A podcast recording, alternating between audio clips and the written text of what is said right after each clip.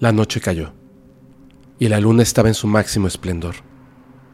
El ardor en mi cuerpo es insoportable. El infierno mismo sería más tolerable que esta maldición. El hambre no me deja pensar. Necesito alimentar este cuerpo. Poco a poco, el ardor desaparece y en su lugar surge una fuerza sobrehumana. Tengo hambre y estoy dispuesto a devorar el primer animal o persona que se cruce en mi camino. Con mi fuerte aullido, la noche tiembla. La cacería ha comenzado. Esta es mi maldición. Y para ti, una noche más de insomnio.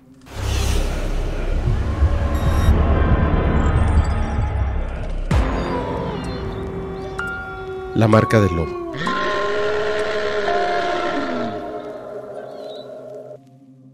Mi mamá se llama Laura y es originaria de Poza Rica, Veracruz. Ella tiene una cicatriz en su espalda que siempre me intrigó. Cuando le preguntaba por qué tenía esa cicatriz, ella evadía el tema, hasta que un día finalmente nos reveló la razón detrás de esa marca. Resulta que mi mamá cuando era joven se mudó a Puebla para trabajar allí. Conoció a mi papá, quien vivía en Tlaxcala en aquel tiempo. De su unión nací yo. Actualmente vivimos en Papalotla, un municipio de Tlaxcala. Sin embargo, cada dos meses viajamos a Veracruz para visitar a mi abuela.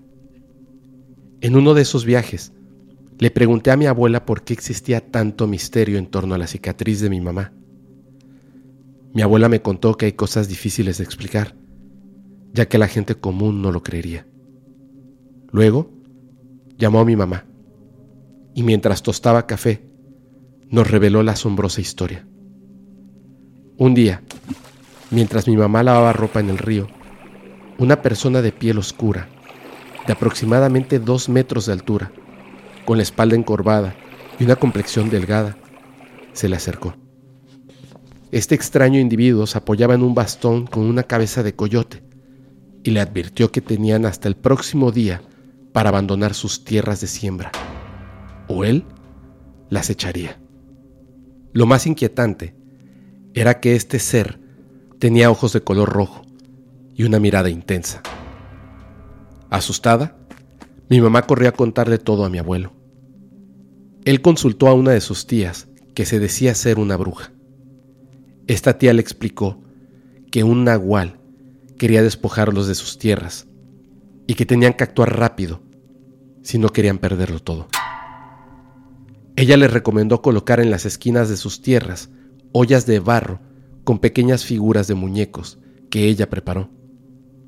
Mi abuelo me explicó que estas figuras eran protectores que cuidaban sus tierras por la noche, impidiendo que intrusos robaran sus cultivos. Siguiendo el consejo de la tía bruja, mi abuelo y mi abuela realizaron un ritual. Les proporcionó un polvo y un amuleto. Esa noche, mi abuelo llevó a cabo el ritual y nos contó que sorprendentemente las figuras dentro de las ollas parecían moverse.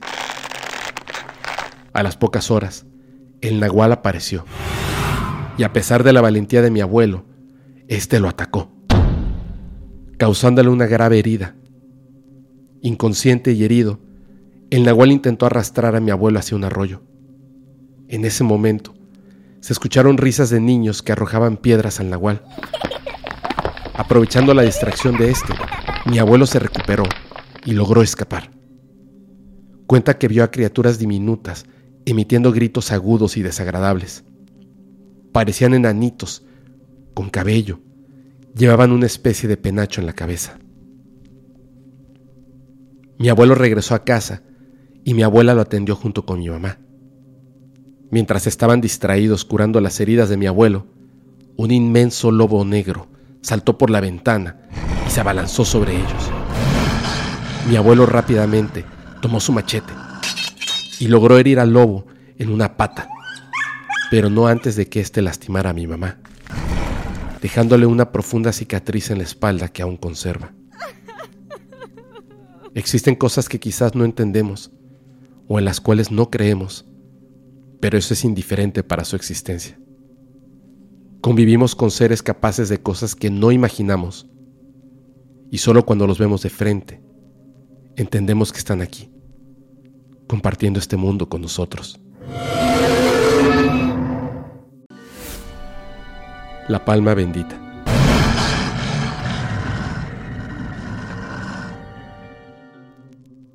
Mi nombre es Luna. Este suceso ocurrió cuando tenía 12 años, en Matamoros. En aquella ocasión, la plaza central recibió la visita de distintos expositores de culturas indígenas. En uno de estos puestos, donde leían el horóscopo azteca y recomendaban piedras o cuarzos según el signo de las personas, leyeron el horóscopo de mi padre. La mujer que leyó el horóscopo se acercó a mí y me dijo, tú sabes más de lo que otros saben, pero también desconoces lo que sabes. Mis padres se asustaron un poco. De inmediato nos alejamos del lugar. Después de este encuentro, mis padres pensaron que esa mujer estaba loca, y no los culpo.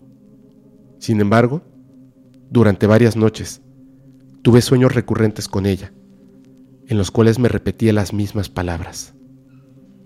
Tú sabes más de lo que otros saben, pero también desconoces lo que sabes. En uno de estos sueños me dijo que usara la palma. En ese momento no entendía lo que significaba. Semanas después, durante las vacaciones de Semana Santa, cuando visitaba Tampico, Tamaulipas, para ver a mis familiares, llegó un día, el domingo de Ramos. Generalmente asistía con mi abuela materna a la catedral. Además de los ramos grandes, había pequeñas cruces y collares con cruces a la venta. Mi abuela compró dos de estos, uno para mi hermano y otro para mí. También me compró una pequeña palmita bendita que llevaba en la mano. Mientras caminaba con mi abuela, escuchamos gritos provenientes de la parte trasera. Cuando nos volvimos a ver, un perro grande se lanzó hacia mí y todas las personas alrededor estaban asustadas. Este perro gruñía y me miraba fijamente. A pesar de que todos escuchaban sus gruñidos, yo podía oír sus palabras. No sé cómo fue posible esto. Y de verdad, no espero que me crean. Pero claramente el perro me dijo que yo olía muy sabroso y se abalanzó para atacarme. En ese momento, el perro tocó la cruz de palma con su pata derecha y se quemó. Un hombre del mercado saltó sobre el perro y lo alejó. Solo se escuchó un fuerte alarido de dolor. El perro salió corriendo a toda prisa.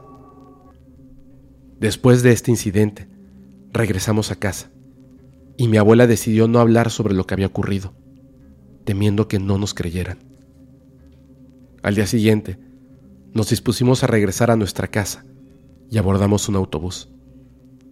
A nuestro lado se sentó un hombre extraño con el brazo derecho vendado. Este hombre nos miraba de reojo a mi hermano y a mí. Y aunque mi madre nos había enseñado a no aceptar nada de extraños, él nos ofreció dulces. Mi hermano estaba a punto de aceptarlos, pero lo detuve y grité a mi madre. Mi grito la alarmó y le dije que ese hombre nos había estado observando durante un tiempo y que nos estaba ofreciendo dulces. La situación llevó a que el conductor del autobús bajara al hombre en la siguiente parada, ya que en el autobús viajaban más madres con sus hijos y no querían a ese hombre a bordo. Antes de bajar, el hombre, furioso, me miró fijamente y me dijo con una sonrisa burlona, Nos volveremos a ver, niña, quizás esta vez no tengas a mano tu palma bendita. Esto me llenó de terror. Y durante muchos meses viví con la incertidumbre de que en algún momento ese enorme perro se cruzara de nuevo en mi camino y esta vez no tuviera tanta suerte.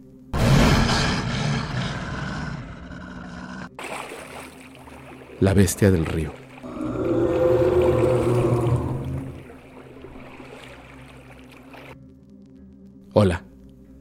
Mi nombre es Darío, soy de Argentina y quiero compartir una historia que le sucedió a mi papá.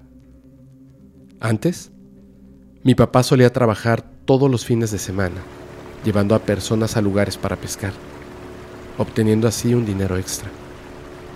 Siempre los llevaba a un lugar bastante alejado de todo, ya que era el mejor para pescar. En una ocasión, cuando llevaba a un amigo, me comentó que ya eran cerca de las 2 de la mañana cuando estaban pescando en total oscuridad. Escucharon ruidos en los árboles, como si algo saltara de un lado a otro, pero no le dieron mucha importancia. Continuaron pescando. De repente, los ruidos sonaron muy cerca de donde se encontraban. Con mucho miedo, pero también valentía, decidieron ir a ver qué causaba esos ruidos. En la total oscuridad, vieron unos ojos rojos que los observaban desde un árbol. Mirando con más atención, vieron a una criatura como un perro enorme y negro que los miraba, como si los acechara. Rápidamente, decidieron irse del lugar. Sin embargo, la criatura, ya sea un hombre lobo o lo que fuera, los persiguió, incluso cuando ya estaban en la camioneta. Se movía tan rápido que logró subirse a la parte trasera del vehículo, destrozando todo lo que llevaban allí. Sus mochilas, la nevera con los pescados que habían atrapado y varias cañas de pescar. La criatura rugió fuertemente y luego se fue, sin lastimarlos. Por suerte. Al día siguiente, mi papá y varios amigos fueron al lugar donde había estado la criatura pero no encontraron nada. Luego, se dirigieron al pueblo más cercano y le contaron la historia a un mesero de una taberna donde estaban cenando aquella noche, quien, sin asombrarse, les dijo que se trataba de un brujo que podía transformarse en una bestia y que vivía en el monte cerca de donde mi papá solía ir a pescar. Desde entonces, mi papá nunca volvió a ese lugar pero todavía persiste el rumor de que esa bestia sigue merodeando en esa zona, cuidando aquello que considera es su propiedad.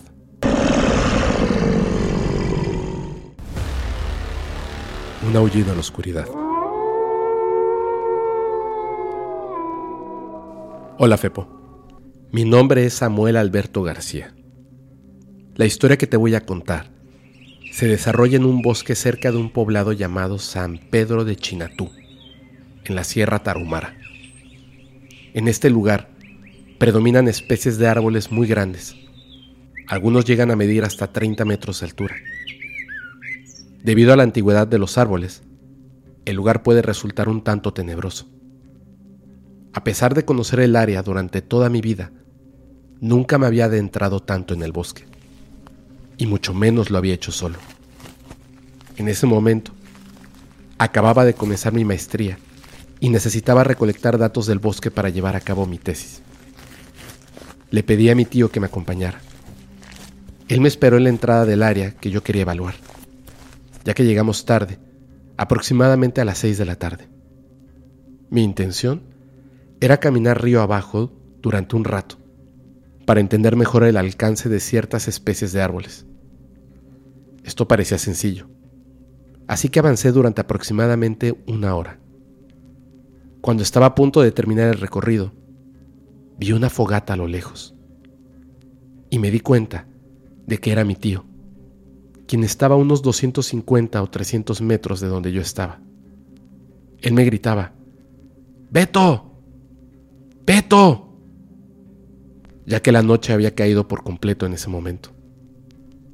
Fue entonces que comencé a escuchar pisadas en la hojarasca del suelo del bosque. Eran pisadas fuertes, como las de una persona o un animal muy grande. Pensé que podría ser una vaca, aunque la oscuridad me preocupaba un poco. Avancé unos dos o tres pasos cuando de repente escuché las pisadas nuevamente. Justo frente a mí, a unos siete metros, vi algo que no podía entender. ¿Era un lobo? ¿O un perro? La lógica me decía que eso no era posible, ya que en la zona no había lobos y los perros no suelen ser tan grandes. Este ser tenía la apariencia de un lobo, era completamente blanco, incluso parecía resplandecer en la oscuridad de la noche, medía aproximadamente 1.3 metros de altura. A pesar del temor que me invadió en ese momento, saqué mi cámara y traté de captar una evidencia de lo que estaba viendo, con el riesgo de que la bestia, o lo que fuera, se enojara y me atacara. Cuando intenté usar la luz de la cámara para identificar lo que estaba viendo, esta criatura dio tres o cuatro saltos pendiente arriba. A pesar de que se trataba de una pendiente empinada, desapareció. Sus saltos eran similares a los de un lobo o incluso de un felino, muy ágiles y muy cerca del suelo. Lo último que pude observar fue una cola muy larga. Me quedé pasmado con lo que acababa de ver. Aproximadamente un minuto después, a lo lejos, se escuchó un aullido que me heló la sangre. Lo que sea que haya sido, este animal pareció compadecerse de mí y no me atacó. Si lo hubiera hecho, seguramente no estaría aquí para contarlo. Sé que los hombres lobo y los nahuales forman parte del mito y el folclore de los pueblos. Pero créeme, estas bestias existen. Y yo puedo jactarme de haber visto a una de ellas de frente y salir vivo. Lobo negro de Tlaola. Cuando tenía 20 años, un amigo de la universidad me invitó a visitar el pueblo de sus familiares, ubicado en una localidad de Huauchinango, Puebla, llamada Tlaola. Este pueblo es pequeño y se encuentra en la sierra norte de Puebla. Llegar ahí requería cierto esfuerzo. La idea era explorar el cerro por la mañana y todo estaba transcurriendo con normalidad. Tomábamos fotos y admiramos el paisaje. Como un detalle curioso, nos encontramos con un señor que estaba acompañado por dos perros. Resultó ser una persona de edad avanzada que nos contó que el terreno en el que estábamos era de su propiedad. Se mostró amable y gentil, permitiéndonos continuar nuestro camino.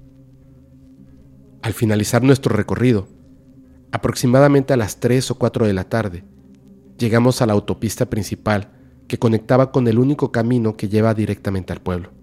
Este era un pueblo muy pequeño, donde prácticamente todos se conocían, ya que eran en su mayoría familiares. Justo en la entrada de ese único camino, nos encontramos con un señor en una camioneta que iba acompañado por sus dos hijos. Uno pequeño, que iba en la cabina, y otro más grande, que viajaba en la parte trasera del vehículo. Amablemente, se ofrecieron a llevarnos para que no tuviéramos que caminar tanto. Unos minutos más tarde, noté algo en la mirada de uno de los niños que viajaba con nosotros. Estaba mirando hacia atrás. Y de repente, su expresión cambió drásticamente. Comenzó a golpear el techo de la cabina, mientras le decía a su papá, Papá, papá, un agual, un agual gritaba desesperadamente. Yo, como citadino, miré con incredulidad y me volteé hacia mi amigo, esperando que me confirmara que se trataba de una broma. Sin embargo, nuestra sorpresa fue inmensa cuando nos dimos cuenta de que a unos 100 metros de distancia venía corriendo lo que parecía ser una especie de perro negro, a gran velocidad, en dirección a la camioneta. El señor que conducía aceleró aún más y observamos cómo lo que parecía un perro pequeño dio un salto y se convirtió en una especie de lobo sumamente grande, de color negro. Su hocico era enorme y corría con fiereza. Continuó persiguiendo la camioneta y todos nos quedamos en estado de shock al percatarnos de que este perro o lobo saltó de nuevo y se trepó a un árbol desde donde nos observó con furia, mientras lo dejábamos atrás rápidamente. Cuando fue hora de bajarnos, se produjo un incómodo silencio. Era el tipo de silencio que refleja que nuestras mentes estaban tratando de comprender y procesar lo que habíamos presenciado. Llegamos a la casa de los familiares de mi amigo y su tío abuelo, un hombre de alrededor 70 años bastante lúcido, se sorprendió al vernos tan pálidos y asombrados. Nos preguntó qué había sucedido y le relatamos lo que habíamos visto. Lo único que nos dijo fue, jóvenes, aquí es el lugar perfecto para aquellos que necesitan estar en contacto, tanto con la naturaleza como con los seres humanos. Aquí pueden coexistir en ambos mundos sin ser molestados. Luego, le comentamos el detalle del señor que nos encontramos en el monte. Le describimos su apariencia y nos dijo que, por las características que mencionamos, se trataba de un hombre del pueblo al que se le atribuían prácticas de brujería. ¿Será que ese amable y misterioso hombre era realmente un brujo que pretendía que nosotros fuéramos su alimento ese día? Creo que nunca lo sabremos. Bajo las garras del lobo.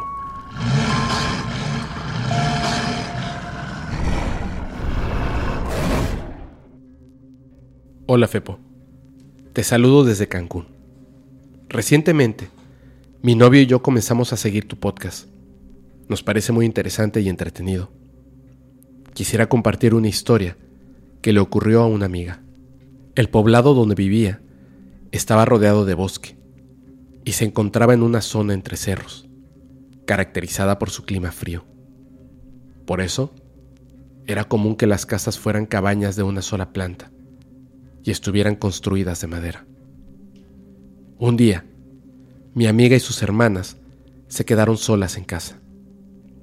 Ya estaba anocheciendo, por lo que todas se dirigieron a su habitación, mientras esperaban a que llegaran sus padres. Se encontraban conversando en su cama. De repente, comenzaron a escuchar ruidos afuera. Cabe mencionar que las paredes de su habitación daban hacia la parte boscosa del lugar. Escucharon como los perros comenzaron a ladrar, como si algo los hubiera asustado. De pronto, oyeron el sonido de unas garras rasgando la pared. Una y otra vez, como si una bestia estuviera afuera, tratando de entrar en su casa. Unos segundos después, llegaron sus padres. Al ver a las adolescentes alteradas, preguntaron qué les había sucedido. Ellas les contaron lo que había ocurrido. Y su papá, al no haber visto nada inusual al llegar, salió a buscar si encontraba alguna pista sobre aquello que había causado esos ruidos, pero no tuvo éxito. Al día siguiente, nuevamente se quedaron solas, esta vez con su mamá en casa. Cuando llegó la noche, comenzaron a escuchar a los perros ladrando nuevamente, pero esta vez también se oyeron gruñidos afuera de la casa. Escucharon como un animal intentara entrar. Esto los asustó. Se refugiaron en su habitación nuevamente, donde escuchaban como algo rasgaba las paredes desesperadamente. Afortunadamente, en ese momento, su papá llegó a casa y se dio cuenta de que se trataba de un lobo. Un lobo con poco pelo, flaco, de gran tamaño. Dado que su padre trabajaba en el campo, llevaba un machete. Se armó de valor y corrió hacia la bestia, golpeándola en el hombro. El lobo huyó hacia el bosque en ese momento. El hombre corrió a verificar el estado de sus hijas y su esposa, quienes estaban asustadas pero a salvo. Al día siguiente, cuando salieron a hacer las compras, se encontraron con un vecino que casualmente tenía una lesión en el hombro. Estaba vendado. La familia quedó sorprendida porque días atrás habían tenido un problema con ese vecino. Y ahora, después del incidente con el lobo, el vecino tenía esa herida. Afortunadamente, nunca volvieron a tener problemas con él, ni experimentaron ningún otro evento relacionado con lo que habían escuchado aquella noche fuera de su casa. Pero siempre quedará la duda si realmente fue una extraña coincidencia o si en realidad se enfrentaron al mítico hombre lobo.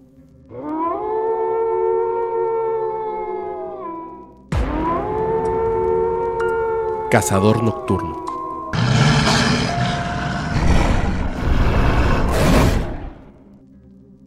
Buenas noches. Mi nombre es Ana Díaz. Y después de haber escuchado el podcast de hoy, aprovecho el silencio y la oscuridad para comenzar a relatar algunas de mis experiencias.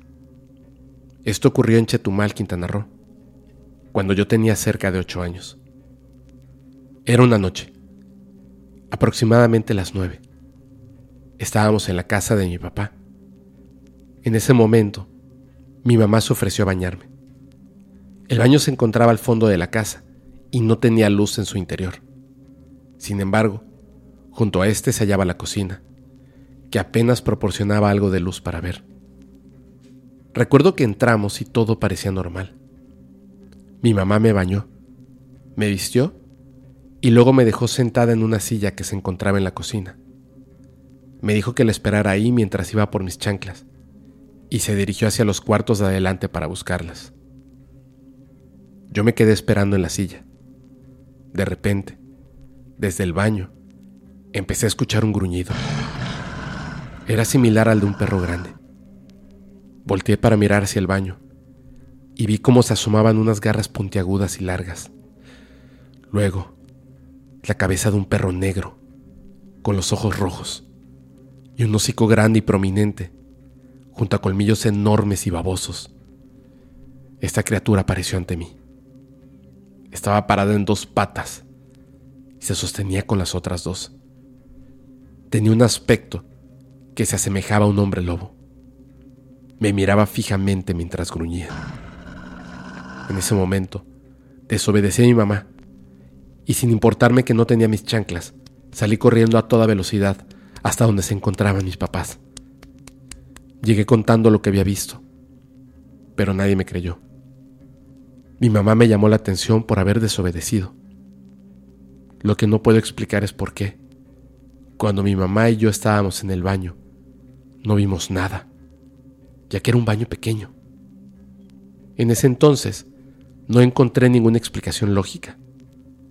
Actualmente, con más información, Sé que existen puertas dimensionales y seres que cruzan por ellas.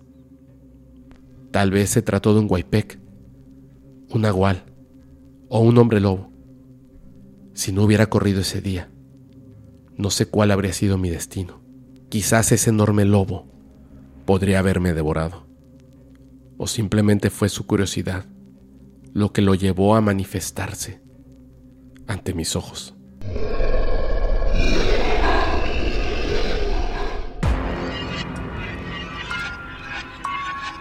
El misterio del lobo. Mi nombre es Jesús. Te sigo desde Puebla. Quiero compartir contigo una historia que vivimos mi amigo, mi hermano menor y yo. No recuerdo la fecha exacta, pero yo tenía alrededor de 19 o 20 años.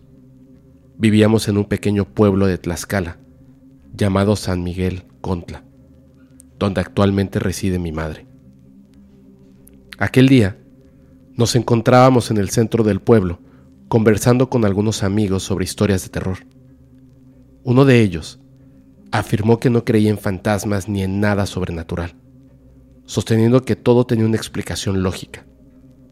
Mi hermano y yo decidimos retarlo y le dijimos que lo esperaríamos esa misma noche en el centro para llevarlo a distintos lugares, incluyendo el cementerio, una barranca en el pueblo y un puente famoso por los accidentes que ocurrían ahí. Nuestra intención era mostrarle que existen cosas que escapan de la lógica y que no pertenecen a este mundo. Cuando cayó la noche, esperamos a que nuestros padres se quedaran dormidos y nos dirigimos al centro para encontrarnos con nuestro escéptico amigo. Nuestro primer destino fue el cementerio del pueblo. Prácticamente nuestra grabación fue solo audio, ya que no podíamos ver nada debido a que eran las 12 de la noche y no llevamos lámparas. Cuando llegamos al cementerio, solo pudimos recorrer sus alrededores, ya que estaba cerrado y no encontramos nada que nos sorprendiera. Luego nos dirigimos al puente, donde habían ocurrido numerosos accidentes. Mientras caminábamos hacia la barranca, escuchamos la grabación de unos minutos antes y notamos la voz de una mujer que gritaba, como si estuviera muy cerca de nosotros. Sin embargo, en ese momento, no pudimos percibirlo directamente. Solo quedó registrado en la grabación. Una vez en el puente, nos quedamos parados en el borde, mirando hacia abajo. De pronto, notamos una sombra de algo o alguien que parecía estar debajo de nosotros. Los tres nos quedamos helados, aunque inicialmente pensamos que podría tratarse de algún vagabundo. Sin embargo, cuando la sombra comenzó a moverse, nos dimos cuenta de que se agachó y comenzó a caminar en cuatro patas, como un perro.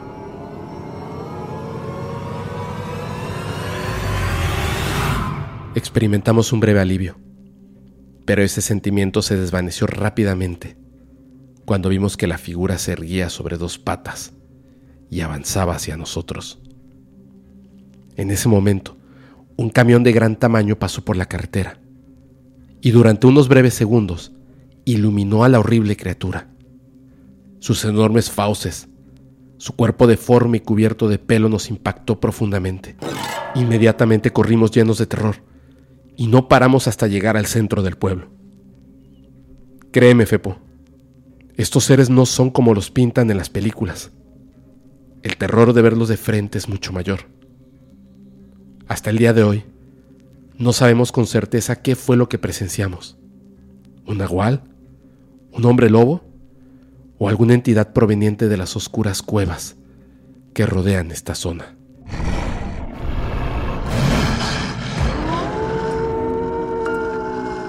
Un hombre lobo. Este suceso ocurrió cuando tenía seis años y vivíamos con mi abuela paterna. Su casa estaba frente a un gran terreno baldío que se oscurecía por completo durante la noche. En su casa teníamos animales, gallinas, cerdos, perros y gatos. Esto es relevante porque en la madrugada del 14 de enero los animales se alteraron y el ruido me despertó. Le mencioné el ruido a mi padre, pero él no se despertó así que seguí durmiendo. Recuerdo la fecha, porque el 15 de enero era el cumpleaños de mi hermano mayor. Al día siguiente, acompañé a mi abuela a revisar el lugar donde estaban las gallinas. Yo iba detrás de ella. Antes de que pudiera ver bien a las gallinas, ella me tapó los ojos y llamó a mi abuelo para que viniera rápido. Durante el almuerzo, mis padres hablaron con mi abuela sobre el asunto de las gallinas muertas. Aparentemente, un animal, similar a un coyote o perro salvaje, había entrado y había matado a los animales. Antes de que terminaran de hablar, le mencioné a mi madre que durante la madrugada había oído a los animales muy inquietos, pero no pude despertar a mi padre. Por la tarde, mientras jugaba en la fiesta de cumpleaños de mi hermano, escuché a mi abuelo gritar que lo que se había comido a las gallinas era un nahual o el diablo.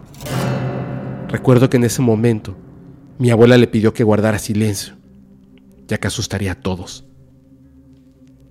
Durante la noche, desde mi ventana, vi a mi abuelo caminando por el patio y la calle frente a la casa. Me acosté a dormir, pero no podía conciliar el sueño. Así que decidí observar a mi abuelo desde la sala, que tenía una vista más amplia del patio y el terreno baldío. Pasé horas ahí sentada hasta que él se metió de nuevo a la casa. Fue entonces que vi un perro enorme caminando por las calles. Este perro era mucho más grande que otros que había visto, de color negro azabache, y de repente se giró hacia la casa. Fue aterrador, ya que este enorme animal se puso de pie, como si fuera un humano calculo una altura cercana a los dos metros. Este ser caminó lentamente hacia mi ventana y se quedó parado ahí, mirando y olfateando, como si supiera que yo lo veía, a pesar de que era imposible ver hacia adentro desde afuera, debido a las numerosas plantas de mi abuela. Sus ojos brillaban mucho más que los de otros animales. En ese momento, los perros de la casa empezaron a ladrar, despertando a todos. Mi abuelo salió con una escopeta y llegó al lugar donde estaba la bestia. Pero ésta ya había desaparecido, huyendo hacia el terreno baldío. Lo único que encontraron fue una espesa baba en el suelo. Desde esa noche, estuvimos alertas para evitar cualquier posible ataque de lo que yo creo era un hombre lobo.